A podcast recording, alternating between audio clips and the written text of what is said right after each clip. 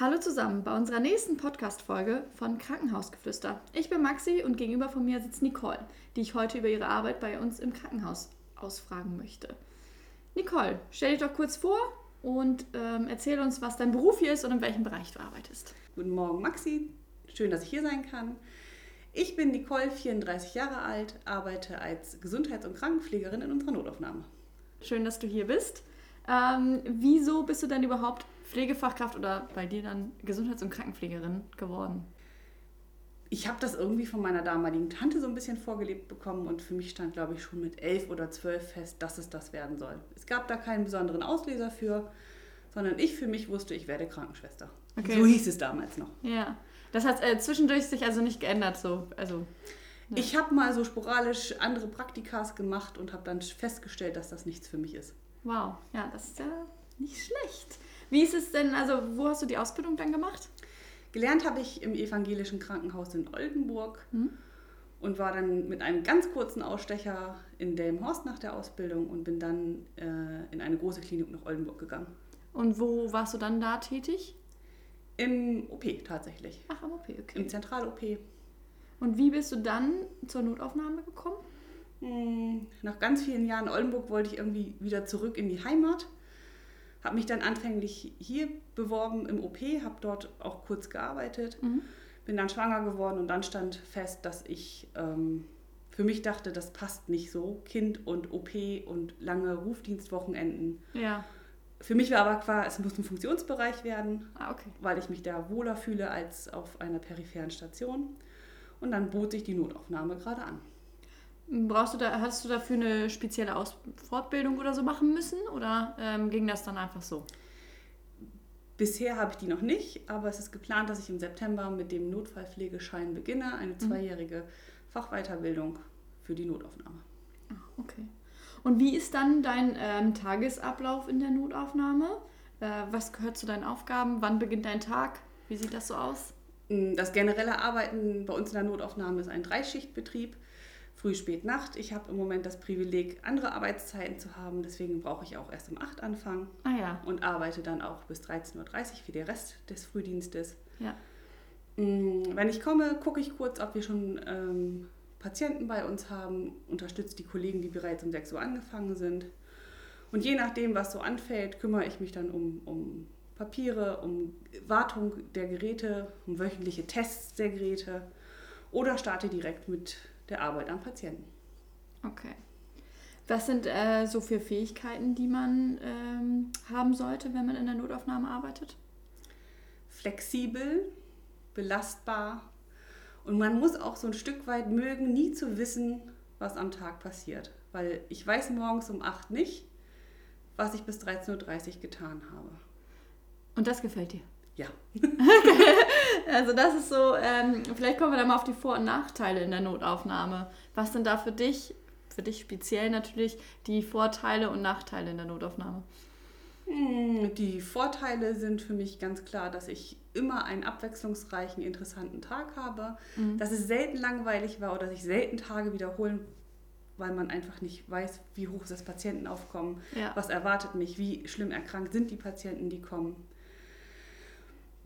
Nachteile, ja, finde ich eine schwierige, schwierige Frage, weil ich glaube, man muss es ein Stück weit mögen.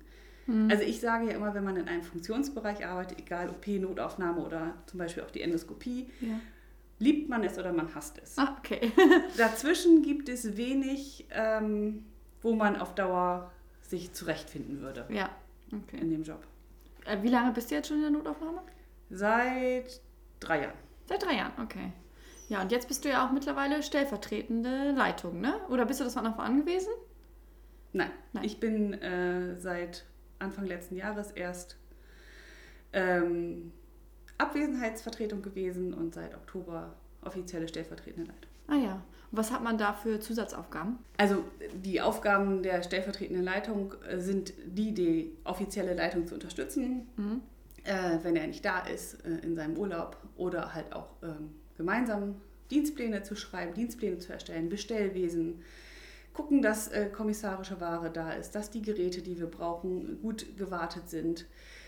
die Organisation von Fortbildungen Ja. oder Fortbildungsangeboten, ähm, ein offenes Ohr für die Mitarbeiter haben bei Problemen oder ähm, Redebedarf.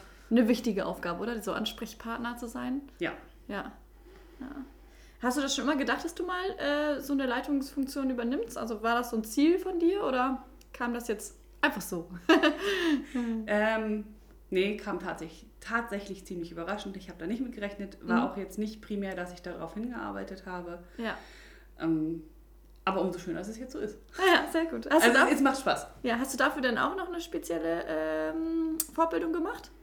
Nee, ich äh, starte jetzt nächsten Monat mit einem Pilotprojekt der Uni Wolfs- Wolfsburg, wo es Mhm. um ähm, Führung von Pflegekräften geht. Und dann ist es tatsächlich geplant, wenn ich meine Notfallpflege-Fachweiterbildung fertig habe, ähm, ist dann geplant, nochmal einen Leitungsschein zu machen. Ja. Okay. Wie der dann am Ende aussieht, ob es eine Schule ist oder ein, ein Studium, ähm, steht aber noch nicht fest. Ja, okay. Was ist denn äh, das für ein Pilotprojekt, von dem du gerade gesprochen hast in der Uni Wolfsburg?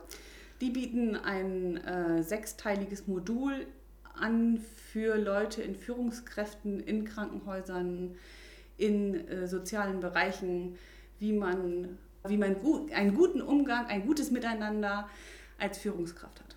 Okay, gut. Dann, äh, was, was zählt denn dann die Führungsaufgabe zu deinen Lieblingsaufgaben oder was zählt so zu deinen Lieblingsaufgaben in der Notaufnahme? Mm, Das ist sehr abwechselnd. Es gibt Tage, da stehe ich sehr gerne am Patienten und habe große Freude, die Patienten zu betreuen. Ja. Und dann gibt es aber auch Tage, da freue ich mich darum, den administrativen Part zu machen, rund um den Patienten. Und es ist auch manchmal einfach ganz nett, im Büro zu sitzen und sich da um, um andere Dinge zu kümmern, abseits von den täglichen Aufgaben. Also das wechselt sich dann auch immer. Also einer macht, geht an Patienten, der andere äh, macht die administrativen Aufgaben oder äh, wie kann man sich das so äh, vorstellen, wenn ihr da im Team arbeitet? Das entscheiden wir recht flexibel. Ähm, es gibt Kollegen oder es gibt einfach auch für jeden so Tage, da habe ich nicht so viel Lust, ähm, so viel am Computer zu machen, da mag ich lieber mich bewegen. Oder manchmal Mhm, ja. gibt es auch Tage, da ist das ganz strikt ähm, geteilt. Der eine macht den Patienten vom Administrativen bis zum Aufnehmen Mhm. und die ganze Betreuung bis zum Verlegen. Und es gibt auch Kollegen, da teilt man das sich auf. Ich mache das Administrative und der Kollege am Patienten. Das ist recht individuell, wie auch gerade so die Teamkonstellation ist und wie sich so das Team am wohlsten fühlt an dem Tag. Ach, spannend. Ja, dann geht ihr immer drauf ein, wie, wie so die Launen sind. Auch ein bisschen. Ja. Ja, nicht schlecht. Also äh, kann man sich so vorstellen, der Frühdienst hat ja wahrscheinlich dann eine Übergabe vom Nachtdienst oder? Der Frühdienst, der um sechs anfängt, bekommt von dem Nachtdienst eine Übergabe ähm, und beginnt dann mit der restlichen Versorgung der noch vorhandenen Patienten in der Notaufnahme. Ja. Genau. Und wenn du dann kommst, dann macht er mit dir nochmal eine kurze Übergabe oder bringt dich auf aktuellen Stand? Wenn Patienten bereits da sind, dann kriege ich ähm, auch nochmal eine Übergabe, damit ich auch auf dem Laufenden bin. Mhm. Mm, Röntgenfahrten, die anstehen. Untersuchungen, die noch gemacht werden müssen. Mhm. Manchmal liegt dann auch schon ein Zettel da mit Anrufen, die schon ähm, gekommen sind, was noch zu erledigen ist. Damit starte ich dann. Okay. Äh, nimmst du dir als stellvertretende Leitung raus, die Aufgaben zu machen, auf die du immer Lust hast? Oder äh, siehst du dich da als gleichwertiges Teammitglied? Es gibt Momente, da muss ich jetzt sagen, ich muss mich mal kurz rausnehmen, weil es meldet sich vielleicht gerade ein Kollege krank. Ja. Ähm, Christoph als Leitung ist nicht da, dann bin ich der Ansprechpartner. Dann muss ich mich manchmal aus dem Getümmel einfach zurückziehen und sagen, ich muss jetzt aber gucken, dass ich den Dienst besetzt bekomme. Ja. Mhm. Muss dann auch vielleicht nochmal Rücksprache mit der Pflegedienstleitung halten. Dann muss ich tatsächlich mal mich etwas zurücknehmen. Ja. Aber ansonsten bin ich da recht flexibel. Okay. Eher chirurgisch, internistisch, ob am Patienten oder nicht, das ist ähm, oft ist mir das egal. Okay. Ja, spannend. Ähm, dann kommen wir mal zum Thema, äh, das sich immer wieder in unseren Google-Bewertungen wiederfindet oder auch in anderen Google-Bewertungen oder über Notaufnahmen überhaupt, was sich einfach konstant hält, diese Frage, die Wartezeiten in der Notaufnahme. Ähm, womit hat das zu tun und wie kommt es dazu, dass der ein oder andere mal länger warten muss? Gutes, gute Frage, gutes Thema. Gerade jetzt zu Corona äh, hört man immer wieder was von der Triage und das Triage darüber entscheidet, ob ein Mensch leben darf oder eine Beatmungsmaschine bekommt oder nicht. Wir arbeiten schon immer mit Triage. Triage heißt für uns nur die Einschätzung, wie akut ist ein Le Menschenleben gefährdet, wie akut muss ein Doktor ähm, helfen kommen, wie schnell sehen. Mhm. muss der Patient gesehen werden. Und die Triage erklärt auch gut die Wartezeiten. Mhm. Es gibt nämlich hinter der Triage Farben hinterlegt. Rot, Orange, Gelb, Grün, Blau. Mhm. Und hinter dieser Farbe hinterlegt sind Zeiten, in welcher der Patient gesehen werden muss und von einem Arzt aufgenommen werden sollte. Ja. Und wenn wir uns mit einem Patienten unterhalten haben und der kommt zum Beispiel mit Brustschmerzen, dann Ja. ist relativ zügig klar, dass der relativ zügig ein Bett bekommen wird und auch Mhm. relativ zügig äh, an eine Monitorüberwachung kommen wird. Wenn im Gegensatz dazu vielleicht jemand da sitzt, der vielleicht eher gekommen ist, aber lediglich ähm, Halsschmerzen hat, Mhm. hat einfach der Brustschmerz Vorrang. Ja. Oder wenn man mit einer Einweisung kommt, die schon mehrere Tage alt ist, wird immer der akute Patient, der mit akuteren Symptomen kommt, vorgezogen. Ja. Und dann ist es auch egal, was die Wartezeit angeht. Ja. Wir wollen natürlich niemanden warten lassen und wir sind auch darum bemüht, die Wartezeit kurz zu halten. Und gerade in der Chirurgie ist es manchmal ein bisschen schwierig mitzubekommen, ähm, wenn man da im Wartebereich sitzt. Da kriegt man gar nicht mit, wenn ein Rettungswagen kommt. Interessanterweise, oder natürlich hat jeder Rettungswagen Vorrang, da wird jeder Patient als erstes gesichtet. Ja.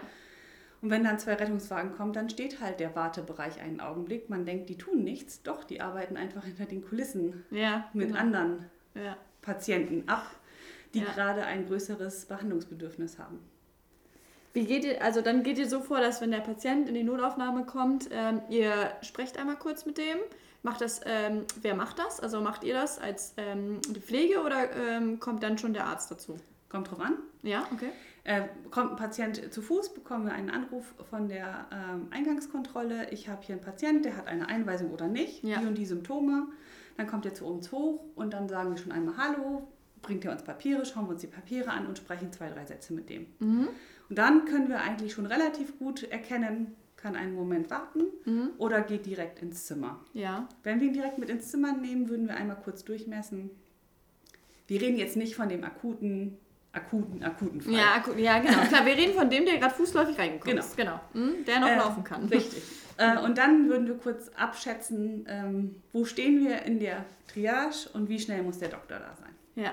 Das kann auch gut sein, dass wir dann ähm, einfach ein so großes Zeitfenster haben, dass wir schon mal sagen, ähm, Doktor, hier ist ein Patient, den musst du dir gleich angucken. Aber du hast noch einen Moment, wir nehmen ihn erst selber auf und machen erst die Papiere und Blutabnahme und bereiten schon mal alles vor und dann kannst du dazu kommen. Okay. Gut.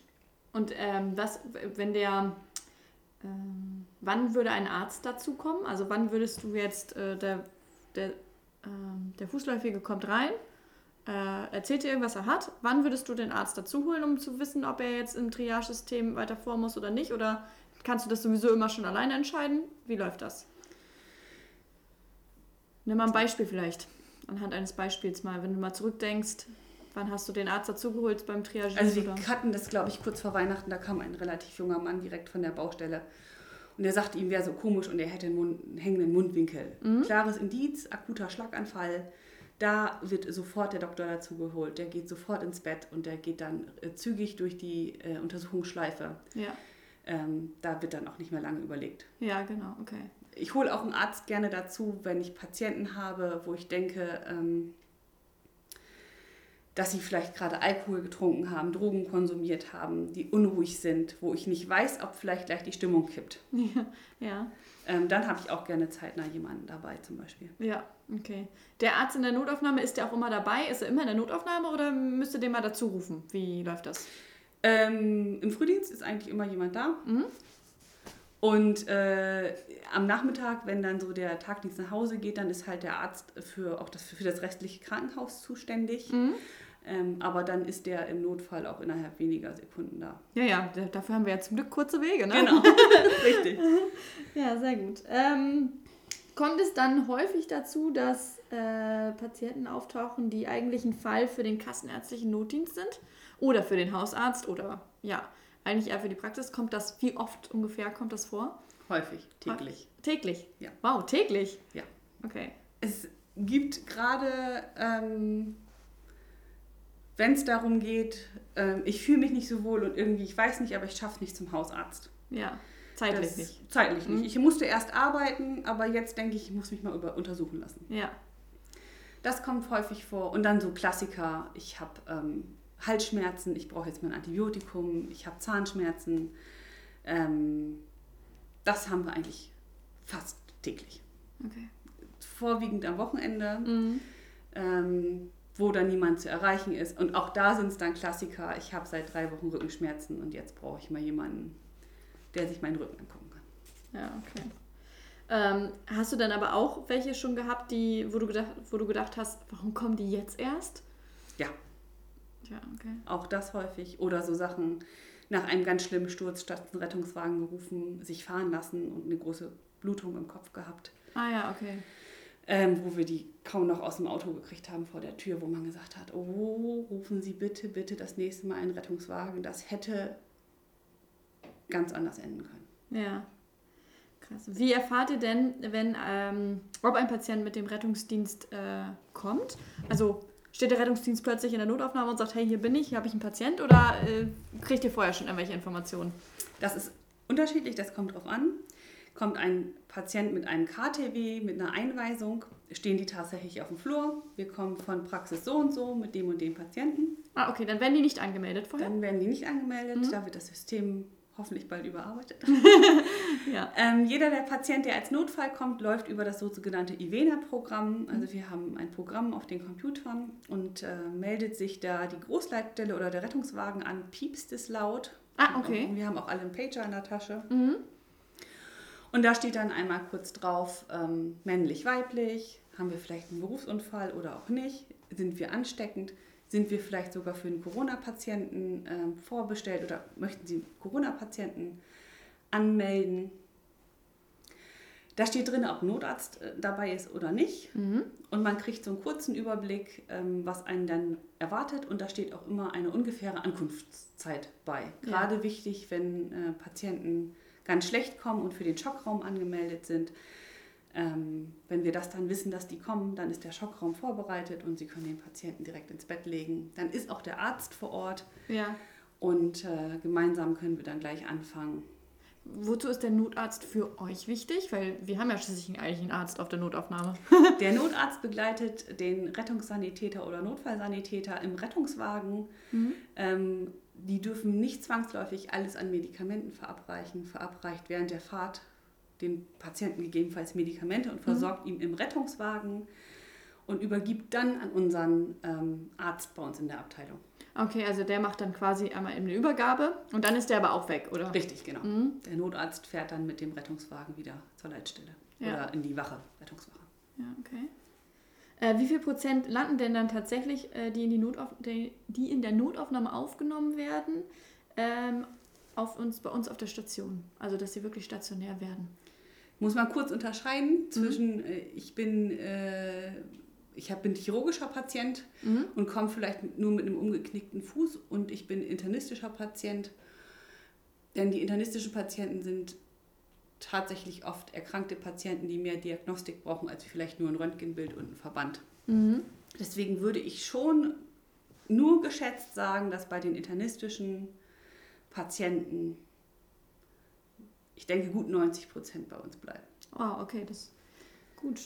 Also es ist immer mal Mhm. jemand, der dann wieder nach Hause geht. Oft auch tatsächlich Patienten, denen man rät, bei uns zu bleiben, sie aber am Ende gegen ärztlichen Rat gehen. Mhm. Ähm, und unten ist es halt oft, ähm, wir gucken mal, ob alles heile ist, ob was gebrochen ist, ob wir einen Gips brauchen. Wir nähen die Kopfplatzwunde und dann gehen die wieder nach Hause. Okay. Was hat sich seit Corona geändert in der Notaufnahme für euch? Viel. ähm, es gab Phasen, da hat man gemerkt, dass die Leute sich ganz deutlich nicht richtig getraut haben, so gefühlt zu Mhm. uns zu kommen. Ja. Kam dann also auch öfter mal zu spät, also zu spät oder später, früher wäre vielleicht besser gewesen Genau, oder also woran die- habt ihr das gemerkt? Es war ähm, so intervallmäßig ruhiger und dann wieder voller. Mhm. So bei den täglichen äh, Patienten, die kamen. Es dürfen keine Angehörigen mehr mit zu uns rein. Mhm. Vor Corona sind sie natürlich oft begleitet gekommen. Das ist ähm, nicht mehr möglich im Moment. Mhm. Ist das besser oder äh, schlechter für die Arbeit in der Notaufnahme, dass die äh, Angehörigen dabei sind? mm, oftmals ist es tatsächlich ähm, einfach einfacher. Wenn die nicht dabei sind, Ja. oder? Mhm. Okay. Ich verstehe jeden Angehörigen, der gerne begleiten möchte und man möchte auch niemanden abgeben müssen. Ja. Aber die Erfahrung zeigt, wenn man einfach mit den Patienten direkt in den Kontakt tritt, ja. ohne dass der unmittelbare Verwandte da ist oder Angehörige, ist das oft eine ganz andere Kommunikation. Ja. Nichtsdestotrotz machen wir das natürlich so, wir, wir merken, wir kommen nicht weiter oder es wird für uns nicht schlüssig, was so erzählt wird. Ja. Dann rufen wir die Angehörigen mit Erlaubnis der Patienten an und halten dann Rücksprache und gegebenenfalls wird dann gesagt, bitte kommen Sie noch mal rauf oder kommen Sie doch rauf und wir müssen noch mal miteinander sprechen. Ja. Aber oftmals geht es halt tatsächlich, auch wenn die Angehörigen das ähm, nicht glauben wollen, ganz gut mit den Patienten alleine. Ja, ja, und Ausnahmen äh, haben wir ja sowieso, da dürfen ja dann auch welche mit hochkommen. Genau, aber das sind dann die speziellen Fälle. Richtig. Genau. Okay. Äh, sonst noch, also das hat sich ja noch dann noch mehr geändert, wahrscheinlich auch mit äh, Schutzkleidung und so, da ist ja noch was hinzugekommen. Genau, also wir ja. tragen alle nur noch FFP2-Masken. Mhm. Sobald jemand kommt, wo nicht ganz klar ist, könnte der eine Corona-Infektion haben, wird ein Visier aufgesetzt, eine Haube, zusätzlich Handschuhe und ein Kittel. Mhm. Also der ein ähm. Verdachtsfall ist, dann zum Beispiel Symptome hat oder äh, auch ohne Symptome? Also grundsätzlich geht man ja in die Notaufnahme im Moment ohne PCR-Test in die Isolationsnotaufnahme. Ja. Mhm. Sprich, ähm, die Patienten äh, gehen auf die Station 3. Dort werden sie bis zu einem negativen PCR-Test ähm, so behandelt, als ob sie eventuell Corona hätten. Sprich, ähm, sie dürfen nach Möglichkeit äh, das Zimmer nicht großartig verlassen. Ja. Ähm, und werden äh, mit möglichst wenigen Menschen in ein gemeinsames Zimmer gelegt. Ja. Und äh, erst wenn der Test negativ ist, gehen sie auf eine der anderen Stationen. Wo sie dann eigentlich hingehören. Genau. Mhm. Genau, okay. Es kann also dann auch mal ein bisschen dauern, bis die äh, auf, auf der Station landen, wo sie eigentlich hingehören. Passiert dann zwischendurch schon eine Behandlung?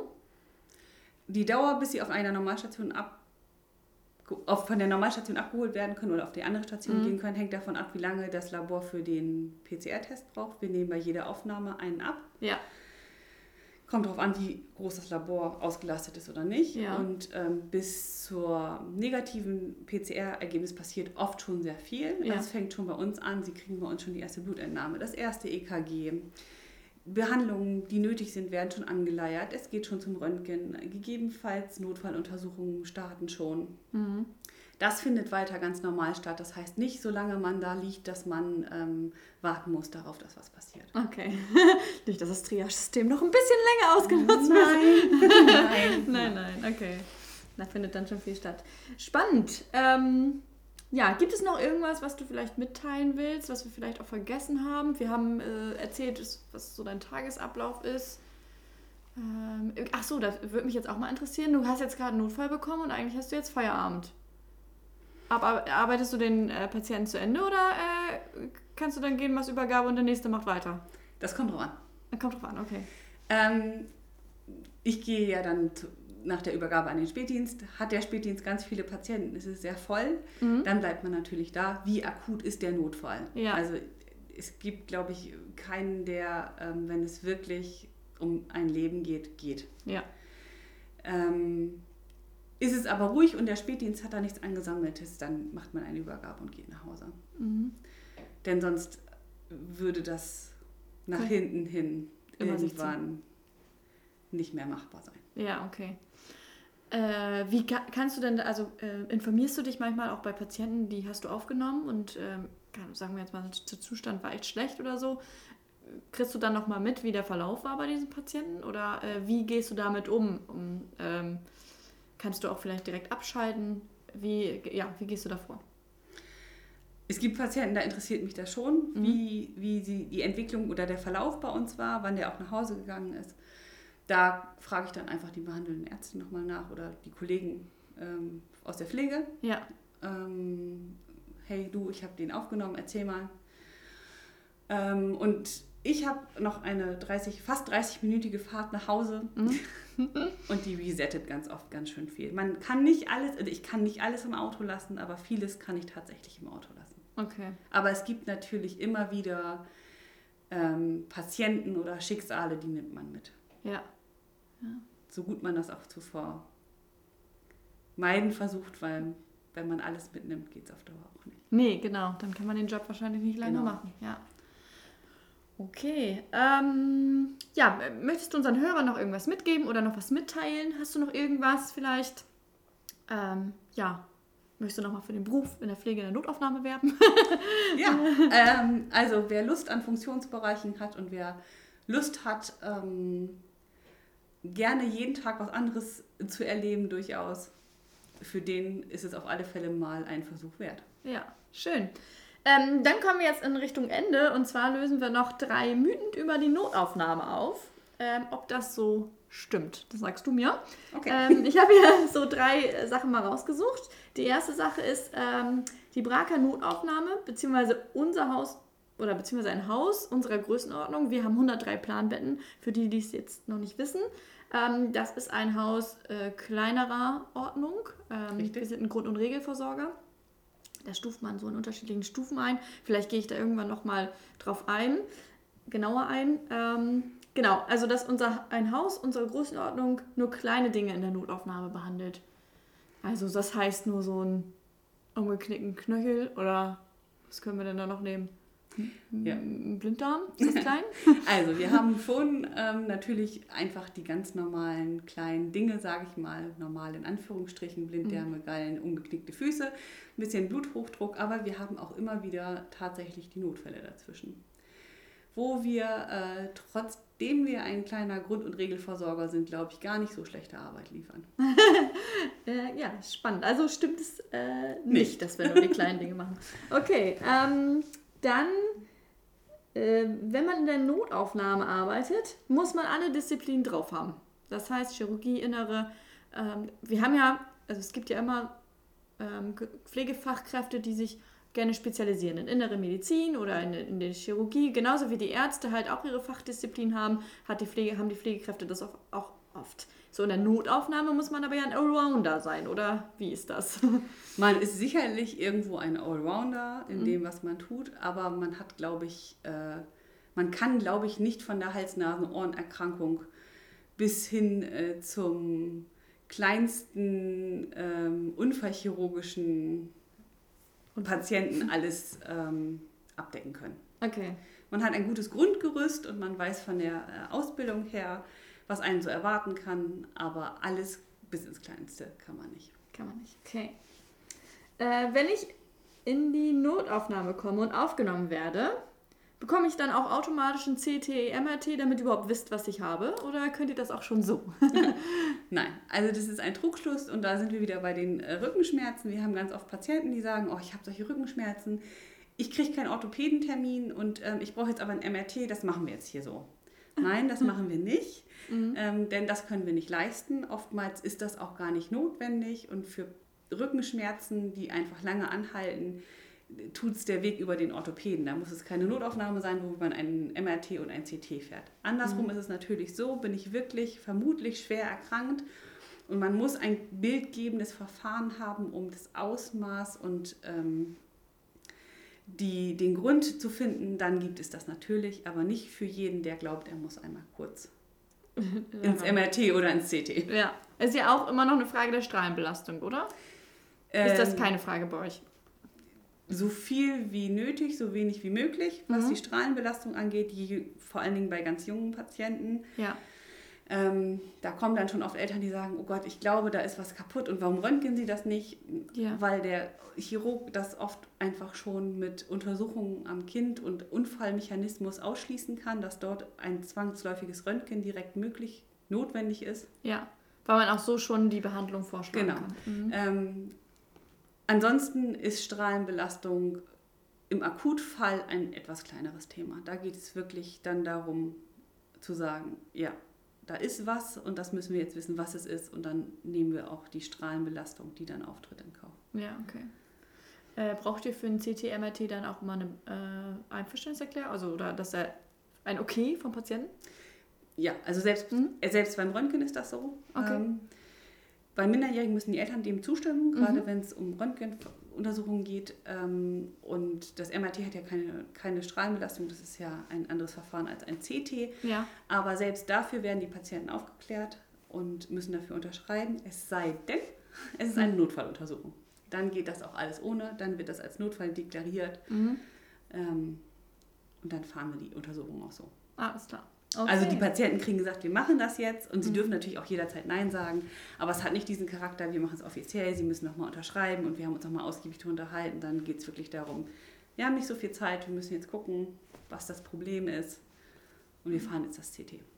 Okay, also ein Fahrt in die Notaufnahme gibt nicht automatisch ein CT, MRT inklusive? Nein. Alles klar. Super, vielen Dank. Ähm, Danke auch. Mir ist doch gerade noch eine Frage eingefallen. Was für Informationen braucht ihr von Patienten, wenn die zu euch kommen? Ganz unterschiedlich. Mhm. Oft sind es Patienten, die einfach aufgrund der Grunderkrankung immer wieder bei uns sind. Ja. Dann haben wir alles im Computer. Mhm. Ähm, wenn es Patienten sind, die nicht so häufig kommen, also als erst die Versichertenkarte, gerne äh, kopierte äh, Unterlagen von Vorbefunden. Wenn man zur stationären Aufnahme kommt, ist das immer schön, wenn man so einen Überblick bekommen kann. Mhm. Angehörige, die als Ansprechpartner agieren. Dann gerne den Impfausweis, gerne eine Patientenverfügung in Kopie, die wollen wir nicht benutzen, aber das brauchen wir alles für die Unterlagen. Ja. Medikamentenplan, damit man einen guten Überblick hat, was zu Hause eingenommen wird. Ja. Mhm. Und dann müssen die noch so einen, ähm, füllen die dann noch so einen Bogen aus, so einen Anamnesebogen oder füllt ihr den aus? Das kommt drauf an. Mhm. In der, ähm, wenn ich, komme ich als Berufsunfall, fülle ich einen Anamnesebogen aus. Mhm. Das hat einfach damit zu tun, dass das eine andere Versicherung ist und dass das Anliegen äh, deutlich anders ist als bei einem normalen Patienten, mhm. der nicht als BG kommt. Und äh, bei allen anderen füllen wir äh, zusätzlich wir dann einen Pflegeanamnesebogen aus. Genau. Okay.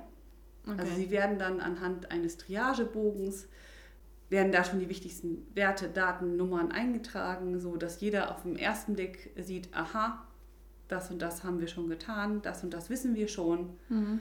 und ähm, wir dann die Listen abarbeiten können. okay. Und die Zusammenarbeit mit dem äh, mit den Ärzten oder auch mit anderen ähm, Stationen, ihr müsst ja mit allen Stationen irgendwie zusammenarbeiten, nicht so wie einige Stationen haben ja dann eigentlich nur sich mhm. und eure Station quasi, mhm. aber ihr müsst ja mit allen Stationen zusammenarbeiten. Richtig. Das funktioniert gut oder? Im Großen und Ganzen funktioniert das gut. Ja, sehr gut. Beim Arzt, wenn ihr den Arzt anruft, der in der Notaufnahme jetzt oder der Bereitschaftsdienst mhm. hat, äh, oder Bereitschaftsdienst nicht, sondern wenn der, ähm, wie heißt der denn, diensthabende Arzt. Mhm. So, genau. Arzt vom Dienst.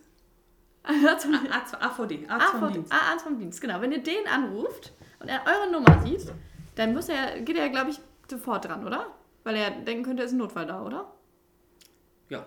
Okay, damit hätte ich, glaube ich, erstmal so alle Fragen beantwortet. Ja, äh, vielen Dank, dass du da warst. Danke ähm, auch. Dass wir die drei Mythen gelöst haben und jetzt ähm, beende ich damit die Folge.